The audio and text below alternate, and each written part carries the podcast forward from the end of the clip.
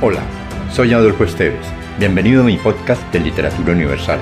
Acá encontrarás, entre otros, poesía, poemas, ensayos, mitos, leyendas y novelas. Relájate, atrévete y déjate llevar por el mundo de la imaginación y los sueños.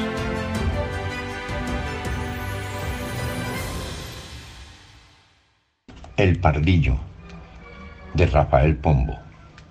Este era el lindo pardillo tan manso como galán, dulcísimo pajarillo que con tierno cantarcillo pedía majas de pan. Esta es la pérfida gata, insensible, atroz, ingrata, que al pechirrojo embistió y las uñas le clavó y casi lo desbarata. Y este es el mastín valiente que saltando noblemente sobre esa gata verdugo, libertó del fiero yugo al pajarillo inocente.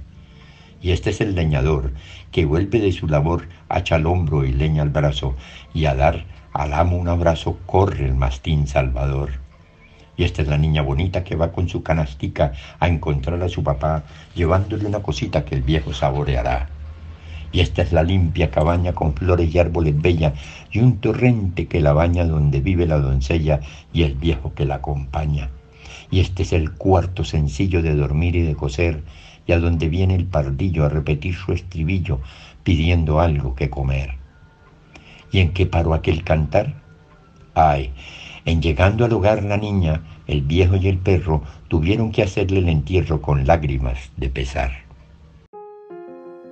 Si te gustó, piensa en alguien a quien también le agradaría viajar en este mundo fantástico y compártelo. Califica con 5 estrellas este podcast.